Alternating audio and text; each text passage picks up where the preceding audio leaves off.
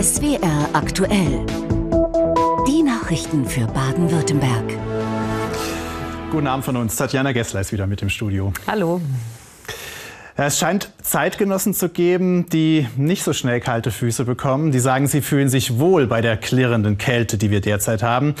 Aber das bleibt wohl die Minderheit. Ein dickes Fell ist derzeit gefragt, wenn selbst tagsüber das Thermometer nicht mehr über die Null-Grad-Grenze kommt. Und das macht vor allem denen zu schaffen, die draußen arbeiten. Denn auch in einer Jahreszeit, in der es nicht ungewöhnlich ist, dass es kalt wird, braucht es doch die ein oder andere Kaltstarthilfe, wie Moritz Klute zeigt. Er war bei einer Biobäuerin im Allgäu.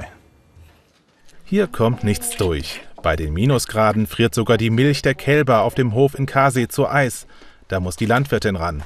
Mit einem Heizstab erwärmt sie die Milch und enteist das Gefäß. Bei dem Eimer ist es jetzt schon komplett zugefroren von der Kälte. Da sieht man, kommt jetzt keine Milch mehr raus. Das schraube ich jetzt auseinander, mache sauber, damit es dann wieder fließen kann. So bekommt auch dieses erst wenige Tage alte Kalb wieder seine Milch. Zwölf Liter davon braucht es am Tag. Frieren muss es nicht, Geschützt gegen Schnee und Wind ist es auch. Nicht nur die Milch gefriert bei den Minusgraden, sondern auch die Wasserleitungen im Kuhstall sind vereist. Es macht jeden Betrieb zum Schaffen, jedem auf eine andere Art. Manche haben nur beheizte äh, Wasserrohre, da ist natürlich das nicht so das Thema. Dann äh, die Maschine wollen vielleicht nicht so, wie man will. Viel Arbeit für die Landwirtin. Mit einem Heißluftföhn muss sie die Wasserleitungen auftauen. Dann gibt es auch wieder zu trinken für die 60 Kühe im Stall. Die kommen mit der Eiseskälte übrigens gut zurecht. Die liebe die Temperatur, das ist ihre Wohlfühltemperatur eigentlich. Sobald es für uns 18, 20 Grad ist, ist denen viel zu warm. Ein dickes Winterfell schützt sie vor der Kälte. Die Kühe sind auf den kalten Winter gut vorbereitet. Und alle anderen nehmen sich noch mal eine zusätzliche Decke. Das ist ja seit die Energiepreise explodiert sind bei vielen so, dass gespart wird, wo es geht. Frieren, damit die Gasspeicher gefüllt bleiben. Das hat im relativ warmen Oktober und November noch ganz gut funktioniert. Aber jetzt, wo es wirklich kalt ist, sparen wohl selbst die Schwaben zu wenig. Aber im Ernst, die Bundesnetzagentur warnt, wir brauchen derzeit zu viel Gas, wenn wir gut über den Winter kommen wollen. Und der energiepolitische Sprecher der Unionsfraktion im Bundestag fordert sogar einen Sparappell des Kanzlers. Ob es den wirklich braucht? Laura Schmittinger und Bodo Klink sind der Frage mal nachgegangen. Minus 4 Grad. Wie hier in Stuttgart fast überall. Nicht nur Enten trifft der Frost bis ins persönliche Federkleid. Viele haben ihre Gaspreiserhöhung schon bekommen. Was tun sie jetzt gegen die klirrende Kälte? Wir heizen schon, weil ja, wir können nicht ohne Hitze überleben. Wir heizen gerade ganz normal, so wie sonst auch. Ja, es gibt doch Decken. Hat das nicht unser ähm, Präsident gesagt? Man soll sich dann Decken nehmen und einkuscheln? Ich bleibe länger in der Arbeit. Ich hoffe, dass, es, dass wir gut durch den Winter kommen. Das hofft man auch in Freiburg. Dort sitzen die Mützen besonders tief, die Schals sind straff geschlungen. Wolle soll das Eisesklima bannen. Groß Sorge haben hier die, mit denen wir sprechen, nicht. Unser Gas halten viele für dauerhaft sicher. Wir fahren ein bisschen runter, aber das war es dann letztlich auch. Versuche auch, wenn ich zu Hause bin, mit weniger Temperatur auszukommen. Es ist natürlich wieder nur Aufbauschen der Politik. Also ich kann mir nicht vorstellen, dass es jetzt plötzlich kein Gas mehr gibt. Noch gibt es genügend Gas für alle. Es strömt zentral gelenkt durch unser Land. Zu 93,5 Prozent sind die Speicher gefüllt, mehr als heute vor einem Jahr. So sieht es auch der Netzbetreiber Terranetz BW. Mit Blick auf die derzeit gut gefüllten Gasspeicher und die in den vergangenen Wochen bereits wirksamen Energieeinsparungen schätzt Terranetz BW die Versorgungslage auch während der angekündigten Kälteperiode im Dezember als stabil ein. Genaue Zahlen über den Gasverbrauch nach Region gibt es nicht. Zumindest für Heilbronn hat das Steinbeis-Institut festgestellt, dass der Verbrauch gestiegen ist. Ist das ein Grund zur Sorge, dass unser Gas bald schon nicht mehr reicht? Grund zur Panik haben wir nicht. Das heißt, wenn wir weiterhin sparen und auch das Sparverhalten jetzt etwas erhöhen, mache ich mir keine Sorgen, dass es nicht übers nächste Jahr reichen würde. Doch unser aller Gasverbrauch steigt derzeit. Bundesweit zuletzt um 14 Prozent gegenüber der Vorwoche, so die Bundesnetzagentur und urteilt Sparziel verfehlt. Kann uns die Kälte beim Gas jetzt doch gefährden? Die aktuelle Kältewelle geht noch bis zum Wochenende. Danach in der nächsten Woche fließt deutlich wärmere Luft zu uns. Und die vorsichtigen Prognosen Richtung Januar, die deuten eher an, dass es etwas zu warm weitergehen könnte, mit einem großen Fragezeichen. Kommt die Kälte vielleicht wieder? Und wie lange bleibt sie dann? Das kann Stand heute niemand sagen. Und dunkel ist es auch noch jetzt im Dezember. An vielen Orten sogar noch dunkler als sonst, denn auch die Städte und Gemeinden sparen Energie. Bei der Weihnachtsbeleuchtung, manche gehen sogar noch weiter und machen ihren Bürgern das Licht aus. Tübingen ist seit Mitte November im Sparmodus. Von 1 Uhr nachts bis morgens um 5 sind die Straßenlaternen aus.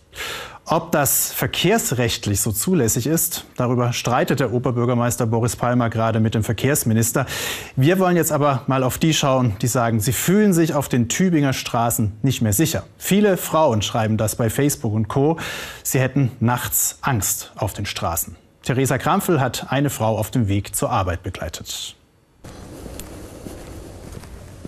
Das ist äh, der morgendliche Gang dann zu meinem Auto, damit ich ins Geschäft komme. Normal bestreite ich das mit dem Fahrrad, aber das, dafür ist mir jetzt tatsächlich viel zu dunkel. Also mir reicht es eigentlich schon zum Auto zum Laufen. Sandra Quint muss um 4 Uhr los zu ihrer Frühschicht in einem Industriebetrieb. Die nächtliche Abschaltung der Straßenlaternen betrifft sie ganz direkt. Ich bin normal weniger ein ängstlicher Mensch, aber sobald es dunkel wird, habe ich tatsächlich Angst. Und jetzt dadurch, dass die Lichter eben aus sind, äh, fühle mich total unwohl, unwohl. Also ich bin dann immer total angespannt, bis ich dann endlich im Auto bin. Neben Quint kritisieren viele andere Frauen in den sozialen Medien, dass die Partygänger im Gegensatz zu den Arbeitenden bevorzugt werden. Denn am Wochenende wird das Licht momentan angelassen. Vor ein paar Jahren hat man, glaube ich, jede Ecke versucht zu beleuchten, gerade um die Kriminalität irgendwie im Zaum zu halten oder dass sich die Frau auch sicherer fühlt. Und jetzt geht es wieder um eine andere Sache und dann hat man wieder einen anderen Sichtpunkt oder Blickpunkt drauf. Bürgermeisterin Daniela Harsch hat Verständnis für den Unmut. Das ist ja nichts, woran wir Spaß haben. Also es ist ja natürlich so, dass es einen Sinn gibt, dass nachts ähm, auch Straßen beleuchtet sind. Und ich verstehe jeden Kritiker, jede Kritikerin, aber wenn es hart auf hart kommt, müssen wir Strom sparen und das ist eine Variante, in der wir wenige Menschen damit belasten. Wie viel Energie die Stadt damit spart, dazu gibt es unterschiedliche Aussagen von Oberbürgermeister, Bürgermeisterin und Stadtwerken. Doch einig sind sich alle, die Abschaltung bringt was. Aber wie sieht es mit der Kriminalitätsrate aus? Wir sind permanent im Austausch, auch mit Polizei, mit dem Ordnungsdienst. Und wir sind auch bereit, abzubrechen, wenn wir wirklich sehen, dass es, dass es zu Veränderungen kommt, dass das Risiko tatsächlich steigt. Sandra Quint ist mittlerweile an ihrem Auto angekommen. Der unangenehme Teil ist also geschafft. Zumindest für heute. Um Punkt 5 Uhr gehen dann auch die Lichter wieder an. Und so langsam erwacht Tübingen. Für die ferne Zukunft plant Oberbürgermeister Boris Palmer, Bewegungssensoren in die Laternen einzubauen. Dann werden Abschaltungen hoffentlich nicht mehr nötig sein. Ja, wie es ist, wenn es kalt wird, davon hatten wir es schon mal zu Beginn der Sendung. Die Menschen in der Ukraine, die erleben das gerade in ganz anderem Maße als wir hier. Zerbombte Städte, kein Strom, kein Wasser und das bei dieser Kälte. Lebensmittel sind knapp. Fast zehn Monate nachdem Russland in die Ukraine eingefallen ist, haben die Menschen, die dort geblieben sind, Hilfe nötiger denn je. Der Stuttgarter Jewgeni Lesnik ist einer, der von Anfang an geholfen hat. Gemeinsam mit vielen anderen hat er Spenden gesammelt und im LKW auf die Straße gebracht. Auch jetzt, wo es auf Weihnachten zugeht, will er unbedingt noch mal hinfahren und helfen. Martin Rottach. Seit über neun Monaten sind sie unentwegt im Einsatz. Jewgeni Lesnik und seine Mitstreiter sammeln immer noch Spenden, ohne Pause seit Kriegsbeginn. Der 38-Jährige hat im März eine Hilfsorganisation gegründet. 170 Tonnen Hilfsgüter hat er bis jetzt in die Ukraine geschickt. Ich bin Ukrainer, ich kann nicht anders machen. Das liegt in meinem Herz. Wir sind alle Ehrenamtliche, also wir, wir schaffen alle ehrenamtlich. Viele helfen uns. Jede Woche schicken sie mindestens einen Transporter auf die Reise in die Ukraine. Manches kaufen sie selbst oder von Spendengeldern. Vieles wird aber auch zu ihrem Lager hier in Stuttgart gebracht. Ich bringe warme Decken, ich bringe Babynahrung, ich bringe warme Kleidung für Männer, für Frauen, für Babys. Das sind halt Systeme, Spritzen, Desinfektionsmittel, Medikamente sowie Schmerzmittel oder ähm, Antibiotika. Rückblick, 24. Februar 2022, Kiew. Russland beginnt den Angriffskrieg auf die Ukraine. Die Not bei den Menschen ist groß. Nur eine Woche nach Kriegsbeginn macht sich Evgeny Lesnik mit seinen Mitstreitern auf den Weg, um Hilfsgüter zu den Landsleuten zu bringen. Ihr erster Impuls helfen. Viele, viele, viele Freunde, Erwachsene, Kinder sind dort und es ist richtig Krieg. Und heute? Der Winter hat in der Ukraine begonnen, erzählt Jewgeni. Minus 10 Grad seien es dort derzeit. Vielerorts sei der Strom ausgefallen. Die Menschen bräuchten dringend Weiterhilfe. Vor allem warme Kleidung, Stromgeneratoren, Lebensmittel und Medikamente.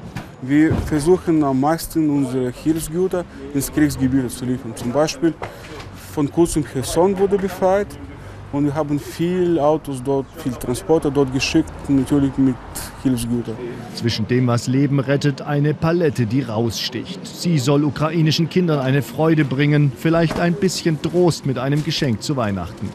Jeder kann so einen Schuhkarton nehmen, was Gutes reinmachen, zukleben, draufschreiben für Junge oder Mädchen und wir liefern die ganzen Geschenke an ukrainische Waisenhäuser oder Kinderheime, die, die innerhalb der Ukraine geflüchtet sind. Weihnachten im Schuhkarton. Ein Leuchten im Dunkel des Kriegswinters. Bis der Krieg vorbei ist, will Jewgeni Lesnik weiterhelfen. Er hofft dabei auch weiterhin auf möglichst viel Unterstützung. Und dafür, dass es in der Ukraine zumindest teilweise wieder richtig leuchten kann, sorgt das Technische Hilfswerk in Ulm. Dort werden große Stromgeneratoren um und aufgeladen, die dort wieder Strom bringen sollen, wo die Russen die Infrastruktur bombardiert haben und Energie dringend benötigt wird. Markus Bayer war für uns am Logistikzentrum des THW in Ulm, der größte Umschlagplatz für alles an Großgerät, was dringend gebraucht wird, vom Stromgenerator bis zum Bagger. Diese ehrenamtlichen Helfer des Technischen Hilfswerks sind heute Nachmittag von einem Hilfsgütertransport an die polnisch-ukrainische Grenze zurückgekommen. Einer von ihnen ist Tobias Hilbers. Gemeinsam mit seinen Kollegen hat er drei Tankfahrzeuge und einen Kühllaster nach Polen gefahren. Los ging es am vergangenen Donnerstag im THW Logistikzentrum Ulm. Wir haben natürlich dann Wintereinbruch gehabt. Das hat natürlich noch mal ein bisschen die Geschwindigkeit gedämpft, weil einfach Schnee auf der Straße und so weiter. Das macht es natürlich nicht einfacher, das Fahren. Aber ansonsten hat das eigentlich soweit alles gut funktioniert. Viel heftiger noch haben die Menschen in der Ukraine mit dem Wintereinbruch zu kämpfen. Deshalb liegt der Schwerpunkt momentan bei den Hilfsgütern bei Heizgeräten. Damit diese überhaupt betrieben werden können, hat vergangene Woche die Auslieferung von fast 500 Stromgeneratoren begonnen. Also es momentan kommt halt sehr viel rein. Das heißt, wir fangen in der Früh schon teilweise um 7 Uhr an. Das Ware kommt teilweise bis abends um, um 18, 19 Uhr. Es war eine Annahme, um einfach, sag ich mal, auch einen großen Flow einfach zu erreichen von, von den Hilfsgütern. Das ist uns ganz wichtig. Und das funktioniert nur durch die zahlreichen ehrenamtlichen Mitarbeiter. Das Logistikzentrum in Ulm ist eines von vier neuen in Deutschland, aber das einzige, das bereits einsatzbereit ist. Aus diesem Grund ist es so wichtig für die Versorgung der Ukraine mit Hilfsgütern. Wir sind momentan das Drehkreuz für die humanitäre Hilfe für den Ukraine-Konflikt. Das heißt, alle Hilfsgüter, die im zivilen Bereich angeschafft werden, vom Auswärtigen Amt oder von der GIZ, die werden über Ulm im Endeffekt äh, kommissioniert und dann auch ausgeliefert. Der Standort Ulm ist vorerst als Übergangslösung gedacht. Bis in ein paar Jahren soll das Logistikzentrum in Richtung Biberach verlegt werden. Über Ulm sind bisher rund 70 Millionen Euro an Hilfsgütern in die Ukraine geliefert worden. Bernd Urban betont, sollte es zu einer Notlage in Deutschland kommen, fehlen diese Güter nicht weil diese Produkte, was Sie hier sehen, speziell für die Ukraine angeschafft worden sind, auch aus dem eigenen Etat des Auswärtigen Amtes bezahlt. Das heißt, äh, das hat nichts mit dem normalen THW-Etat zu tun, beziehungsweise auch unsere Leistungskraft wird überhaupt nicht geschmälert. Für die ehrenamtlichen Helfer und Tobias Hilbers ist der Einsatz zu Ende. Wann sie das nächste Mal wieder in Richtung Ukraine fahren, steht noch nicht fest. Ja, und von der Hilfe für die Ukraine schauen wir nach Mannheim. Dort will die Kommunalpolitik jetzt nicht nur ein Problem lösen, sondern macht gleichzeitig was für den Tierschutz, Tatjana. Katzenhalter in Mannheim müssen ihre Tiere bald per Chip oder Ohrtätowierung registrieren. Das hat der Mannheimer Gemeinderat heute entschieden. Damit soll vor allem die rasante Fortpflanzung wilder Katzen und damit großes Tierleid eingedämmt werden. Mannheim ist die erste Großstadt im Südwesten mit einer solchen Regelung. Bisher sind es laut Landestierschutzbund nur 34 kleinere Gemeinden, die die Novelle des Tierschutzgesetzes von 2013 nutzen. Katzenschützern reicht das nicht. Sie fordern zusätzlich eine Kastrationspflicht für freilaufende Katzen. In Baden-Baden mussten heute überraschend rund 20 Bewohnerinnen und Bewohner ihre Wohnungen verlassen und das ziemlich kurzfristig. In dem Acht-Parteien-Haus im Stadtteil Steinbach sei der Brandschutz mangelhaft. Die Menschen werden jetzt in Notunterkünften oder bei Freunden untergebracht. Weihnachten fällt in diesem Haus aus. Alle 22 Bewohner mussten gestern Abend das Gebäude verlassen, sonst wäre es heute zwangsweise geräumt worden. Ich wohne jetzt hier seit 2008, fast 14 Jahre ähm, und bin jetzt von heute auf nachher ohne Wohnung. Also ich bin gestern Abend an die Treppen noch mal hoch, das letzte Mal mehr oder weniger. Ich glaube, ich habe fast einen Zusammenbruch gekriegt. Also von außen sieht das Gebäude renoviert aus, doch innen sei der Zustand lebensgefährlich, sagt die Stadtverwaltung Baden-Baden. Der Vermieter sei bereits vor Monaten informiert worden, doch habe nicht genug dagegen unternommen. So fehlten Rettungswege und die Statik der alten Holzdecken sei zum Teil äußerst marode.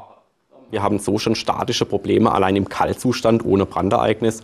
Beim Brandereignis müssen wir mit massiver Ausbreitung vom Rauch rechnen. Ja, und zwei Atemzüge Rauch absolut tödlich. Bewohner sind vorerst bei Freunden untergekommen. Wie es mit dem Haus weitergeht, ist momentan unklar. Ermittler sind mit einer bundesweiten Aktion gegen Mitglieder der Gruppe Letzte Generation vorgegangen und haben dabei auch eine Wohnung in Mannheim durchsucht. Nach Angaben des Innenministeriums werde eine Person als Beschuldigter geführt. Ob es eine Festnahme gegeben habe, konnte ein Sprecher nicht sagen. Bundesweit werden gegen mehr als elf Personen ermittelt wegen Störung öffentlicher Betriebe. Geprüft werde aber auch der Verdacht der Bildung einer kriminellen Vereinigung. Die Polizei hat bei einer Razzia in Waldshut wegen Kinderpornografie 400 Dateien mit Videos und Bildern beschlagnahmt. Nach Angaben der Behörde wurden zehn Wohnungen durchsucht. Die zehn Beschuldigten seien zwischen 16 und 79 Jahre alt. Bereits im Oktober hatte es in Südbaden eine größere Polizeiaktion wegen kinderpornografischen Materials gegeben. Durchsuchungen gab es damals in Freiburg und den Landkreisen Breisgau, Hochschwarzwald, Emmendingen, Waldshut und Lörrach. Ja, und wer heute mit der S-Bahn in der Landeshauptstadt unterwegs war, der musste Geduld haben. Wegen einer kurzfristigen Krankmeldung beim Stellwerkspersonal in Weiblingen meldete die Stuttgarter Stadtbahn Zugausfälle und Verspätungen. Die S3 zwischen Backnang und Stuttgart-Vaihingen fährt seit heute Morgen nur im Halbstundentakt. Krankheitsbedingt gibt es zu wenig Personal im Stellwerk in Weiblingen. Auch die Techbahn ist komplett ausgefallen, ebenfalls wegen mehrerer Krankheitsfälle. Ein Ersatzverkehr mit Bussen ist eingerichtet. Der Verkehrsclub Deutschland schlägt vor, dass bei Personalmangel zuerst Bahnen außerhalb des Berufsverkehrs gestrichen werden sollten. Ab wann die Bahnen wieder regelmäßig fahren, ist bislang ungewiss.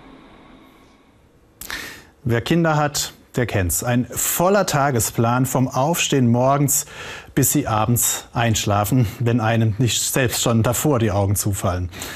Aber wie ist das erst, wenn auch noch eine chronische Krankheit dazu kommt und man beispielsweise genau auf dem Schirm haben muss, was die Kinder essen und wie ihr Körper das verarbeitet? Diabetes wird auch bei immer mehr Kindern und Jugendlichen diagnostiziert. Was das trotz aller technischer Hilfsmittel, die es inzwischen gibt, im Alltag von Familien heißt, Jenny Rieger. Bei Joshua piept's. Was steht da für eine Zahl? 88. 88? Mhm. Okay. Manche Zahlen kann der Erstklässler noch nicht lesen, aber ausgestattet ist er super. Mein Handy, meine Pumpe, da wo ich Insulin krieg. Das fragen auch die ganze Zeit alle aus meiner Klasse und was ich da habe. Was Joshua hat, ist Typ 1 Diabetes. Sowie derzeit über 30.000 Kinder in Deutschland. Joshi? Ja. Kommst?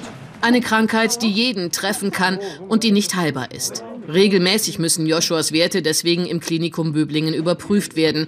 Als er vier war, bemerkten seine Eltern die ersten Symptome. Das ist jetzt anderthalb Jahre her. Der hat viel zu viel getrunken. Also der hat immer gerufen, er hat Durst, ist nachts ganz oft auf Toilette. Und am Anfang dachten wir, also es hat sich ja auch so eingeschlichen. Also es wurde immer mehr. Und dann irgendwann war der Punkt, wo wir gesagt haben, jetzt müssen wir unbedingt danach gucken. Inzwischen misst ein Sensor Tag und Nacht den Blutzuckerwert in Yoshis Blut. Über eine Pumpe erhält er dann das Insulin, das sein Körper braucht, um den Zucker aufzunehmen. All das für die Familie damals absolutes Neuland, denn niemand sonst in der Verwandtschaft hat Diabetes. Bei Familie Stellmach ist das anders. Mutter Nadine ist Typ-1-Diabetikerin, ebenso wie zwei der drei Kinder.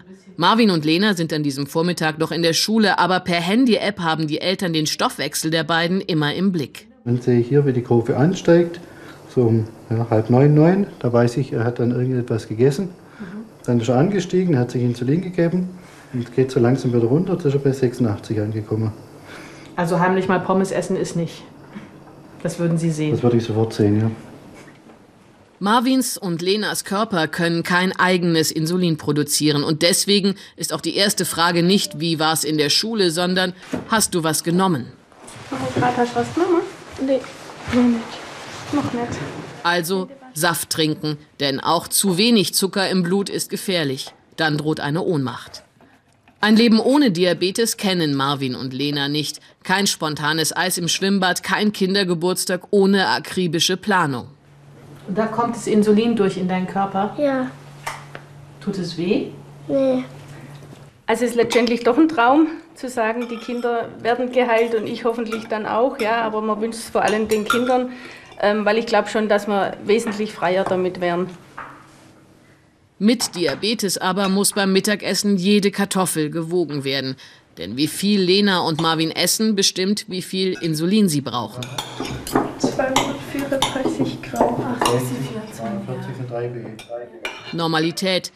Und doch nie normal. Auch bei Familie Finkbeiner hat sich seit Joshuas Diagnose vor anderthalb Jahren einiges geändert. Joshua ist in die Schule gekommen, Tochter Ella wurde geboren und Kekse sind nicht tabu, müssen aber vorher ausgerechnet werden.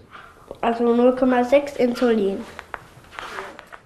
Inzwischen ist Joshua Profi. Und alle haben den Schock der Anfangszeit damals im Krankenhaus überwunden. Ein paar Ängste jedoch bleiben.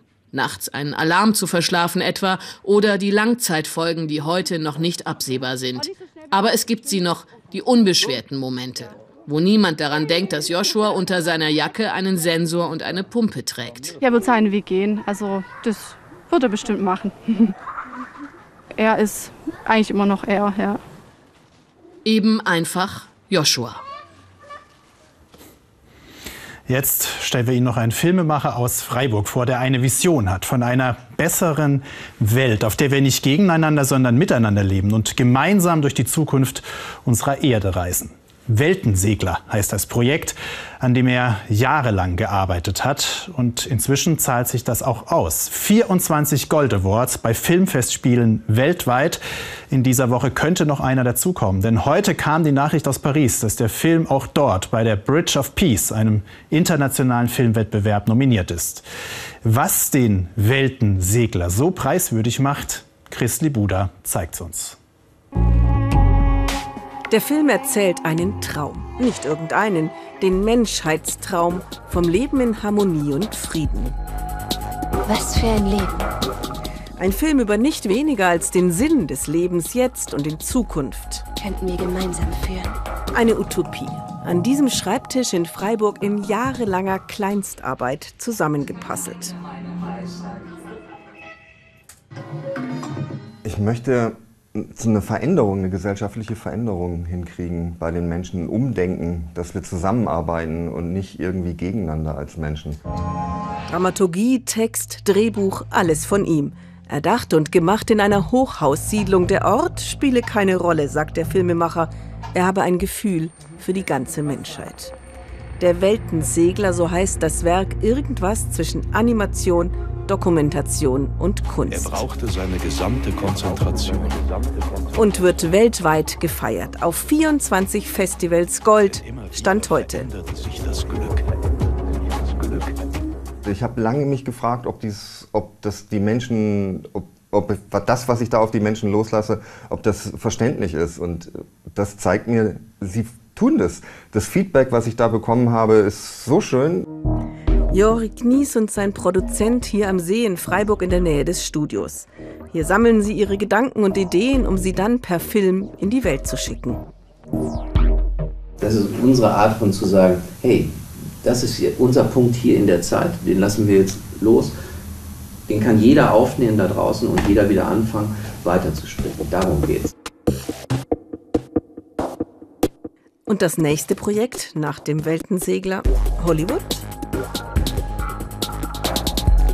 Wir wollen einen Film über Gorillas auch angehen, wo ein Teil der Einnahmen von dem Film dann dem Artenschutz zugutekommt. Das ist der Plan.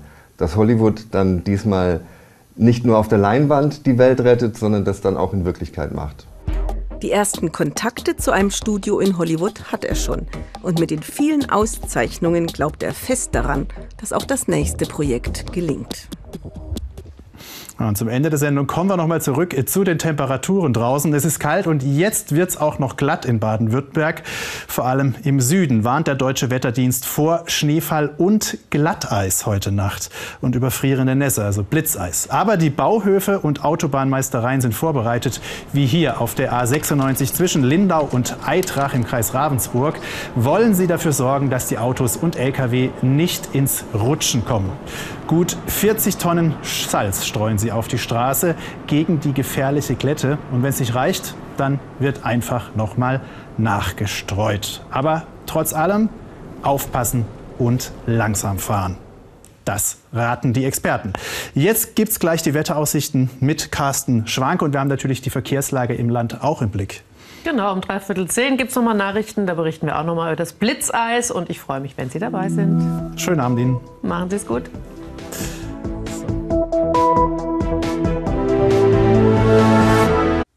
Einen schönen guten Abend, herzlich willkommen zu den Wetteraussichten für Baden-Württemberg. Und wir müssen uns sofort auf den morgigen Tag stürzen, denn dann bekommen wir es mit einer extremen Wetterlage zu tun, mit den entsprechenden Gefahren. So sieht es aus morgen tagsüber in der Nordhälfte winterlich. Hier wird es längere Zeit schneien. Hier kann sich eine geschlossene Schneedecke ausbreiten. Im Süden hingegen wird schon in der kommenden Nacht Regen, Glatteisregen, Schneeregen ankommen. Vor allem aber, hier kommt die wärmere Luft vor allem auf den Bergen an. Das heißt in den Tälern, am Oberrhein, am Hochrhein, am Bodensee, an der Donau, am Neckar, da verbleibt meistens die frostige Luft und da regnet es dann hinein mit eben extremer Glättegefahr. Dort also besonders aufpassen. Wie lange bleibt das Winterwetter insgesamt bei uns noch erhalten? Mindestens bis zum Sonntag oder besser gesagt genau bis zum Sonntag, weil zu Wochenbeginn ab Montag erreicht uns wärmere Luft aus dem Südwesten Europas. Wie das Weihnachtswetter wird, das wissen wir allerdings noch nicht. Da ist noch einiges an Bewegung möglich. Wir schauen auf die Nacht. In dieser Nacht kommen vor allem in der zweiten Nachthälfte zunehmend diese ja, feuchten Wolken. Anfangs Schnee, dann Schneeregen, dann Regen mit der Glättegefahr, weil es in den Tälern frostig bleibt. Die Temperaturen morgen früh in der Nordhälfte frostig. Minus zwei bis minus sieben Grad. Auch im Süden immer noch frostig, nur auf den Bergen. Da gibt es wie zum Beispiel im Hochschwarzwald schon am frühen Morgen positive Temperaturen. Morgen Vormittag Vormittag breiten sich die Niederschläge auch nach Norden aus. Hier dann als Schnee. Im Süden fällt weiter Regen oder Schneeregen mit Glättegefahr. Und auch am Nachmittag geht es so weiter. Dann lassen die Niederschläge allerdings vor allem im Norden allmählich nach. Die Temperaturen am Nachmittag im Norden Dauerfrost, minus 1 bis minus 3 Grad. Im Süden vor allem auf den Bergen, auf den Hügeln plus 2 bis plus 4. In den Tallagen am Nachmittag immer noch um den Gefrierpunkt. Der Wind weht meistens schwach. Die weiteren Aussichten. Der Donnerstag bringt einen weiteren Tag mit Glättegefahr im Süden. Ab Freitag beruhigt sich das Wetter. Der Samstag sonnig und dann schon wieder überall frostig.